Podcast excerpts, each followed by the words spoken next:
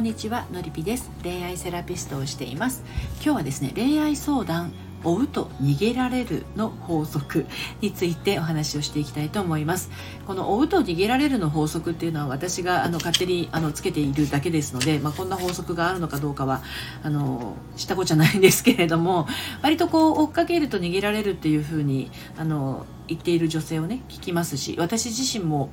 追っかけすぎると逃げられるというかあの疲れてくるというかそういった経験もありますのでそのお話をしていこうと思うんですけれど、ね、最初お付き合いの最初の頃はですね彼の方から付き合ってくださいとか結構こう熱烈なアプローチがあってあのそういうふうに言われて付き合い始めたのになんかこういつしか立場が逆転してねなんかこう自分の方が私の方がのめり込んでるんじゃないの？みたいな。状況に陥ったりしていませんか？あんなにね彼がアプローチしてくれていたのになんだか今は 放置気味みたいなそんなあなたにお伝えしたいことなんですけれどもあの男性の場合もあるし、まあ、女性の場合もありますが、まあ、ここはあの女性の方がね聞いてる方多いと思うので、えー、まあ、女性が男性を追っかけすぎて逃げられてしまう法則ということでお伝えをしていきますけれども、まあ、あの人間って何て言うのかなこう分からないものを分かるようになりたいっていう気持ち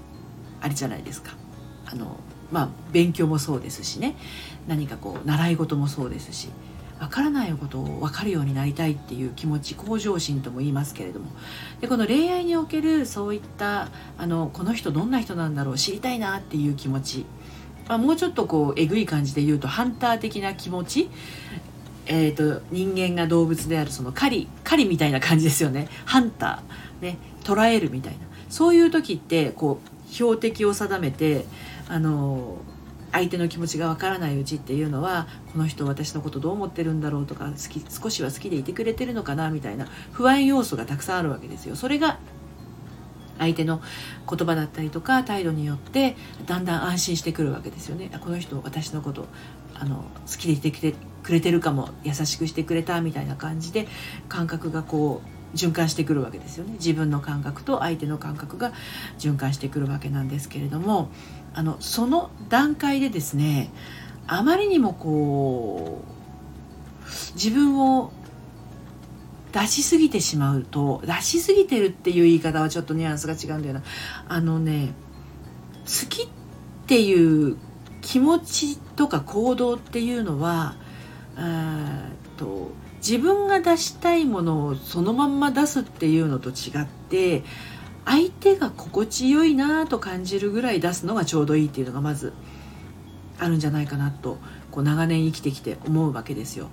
例えばね私があのいちご好きなんですけどいちご好きなんですよって言ってあの1パックぐらいをもらったとするじゃないすごく高級ないちごをね、えーと、高級ないちごだから1パックの中には3粒ぐらいしか入ってないのをもらったらめちゃめちゃこれ嬉しいね普段なかなか買えないのくれてありがとうって言ってその一粒一粒を、えーと、丁寧に食べるわけですよ。ですが私がいちごを好きなのを知っている人があのみかん箱1杯ぐらいくれたら「えちょっと待ってこんなにどうするの?」みたいになっちゃうわけじゃないですか。でももらったんだけど食べきれないしいちごなんて悪くすぐ悪くなっちゃうから人にあの配ったりとかしてでも途中で嫌になっちゃうわけですよ。もうもうもうちょっといちご好きだけどこんなにいっぺんは無理だわみたいな気持ちになっちゃう。そういう感覚。分かりづらい？あのこれきっとこの人好きだろうなとかこのこの人こういう風にしたら喜ぶだろうなみたいな思いっていうのはすごく大事なんだけどそれがあまりにも立て続けだったりとかするとですね相手からするとですねあの分かりすぎてミステリアスな部分もなくなっちゃうしなんかこう面倒くさいみたいな疲れちゃうなみたいな。だってもらったものをどうしようって考えるのって面倒くさいじゃないですか。受け取ったものをどうしようじゃなくて受け取ったものはありがたくどうもありがとうって受け取るのが循環なわけですよね。それがもうありすぎちゃってどうしようみたいなになったらありがた迷惑みたいになっちゃうでしょ。だその辺りのバランスですよね。うん、だからあの追うと逃げられるの根底にあるのは与えすぎっていうのも一つあるんじゃないかなと思います。でなんでそんなに与えちゃうかっていうところがまずちょっとポイントになってくるんですけどあの小さい頃にこんな風に言われたことないですか？人に優しくしなさいとか。自分のことは後に置いても人を優先しなさいとか。大体こんなこと言うのはお母さんだったりするんですよね。うん、でそういうふうな思い込みになっちゃうんだけどあの割と人人に優しい人って自分のこと後回しにしてお母さんってそうじゃないですか。自分のお化粧とか髪の毛なんかどうにもほっといて自分の子供の髪の毛はきちんとあの三つ編みしてあげるとかね。あの男の子だったら男の子の結構ほらやんちゃ坊主だったりするとすぐお腹からシャツが出ちゃうから自分のね自分はヨレヨレのトレーナーを着てても息子のシャツはちゃんと入れてあげるみたいなやってくれちゃうのがお母さんじゃないですか。でも恋愛はお母さんとしてるわけじゃないですよね。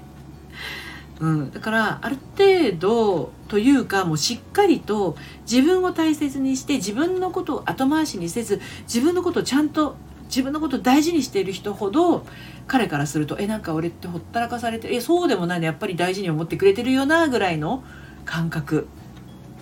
が一つ飽きられないポイントというかそういうのあると思うんですよ。もうあなたしかいないの。お休みの日もあなたに会えない日もずっと私はあなたのことを思ってる思う。みたいな ことにもなりかねないしどうせ彼女を思ってくれてるから俺俺は自由にしようみたいなことにもなりかねませんので、まあ、そんなところをねちょっとねあの思い出してみてください。はい、であのー、オンラインサロンがね1月19日から始まるんですけれども、えー、ちょっと宣伝になっちゃいますけれども、あのーオープンオープンな場でのオープンな場じゃないな。オンラインサロンは閉じた場なんですけどえっと、サロンメンバー限定のね、えー、ライブ配信をしたりとかあのサロンの中でのじっくりとした悩みにあのメンバー同士でお答えをしたりとか、まあ、私もなるだけ、えー、絡んでいったりとかというような場をねあの1月19日オープンするんですけれども、まあ、もしあのご興味ありましたら説明欄の方からねあの遊びにいらしてみてください。あのこれバランス本当に大事で、うん、これは結婚してからもそうです。結婚してからにも続いていきますのでね、まもし自分のこう気持ちをね整えたいなという方は、ま、ちょっとのりぴ塾満帆状態なんですけれどもあのオンラインサロンはですね初回カウンセリングも無料ですしあの何か悩み事などありましたらですねサロンの方でお話聞かせていただければと思います。ということで今日はこの辺りで終わりにします。最後まで聞いてくださってありがとうございました。それではまた。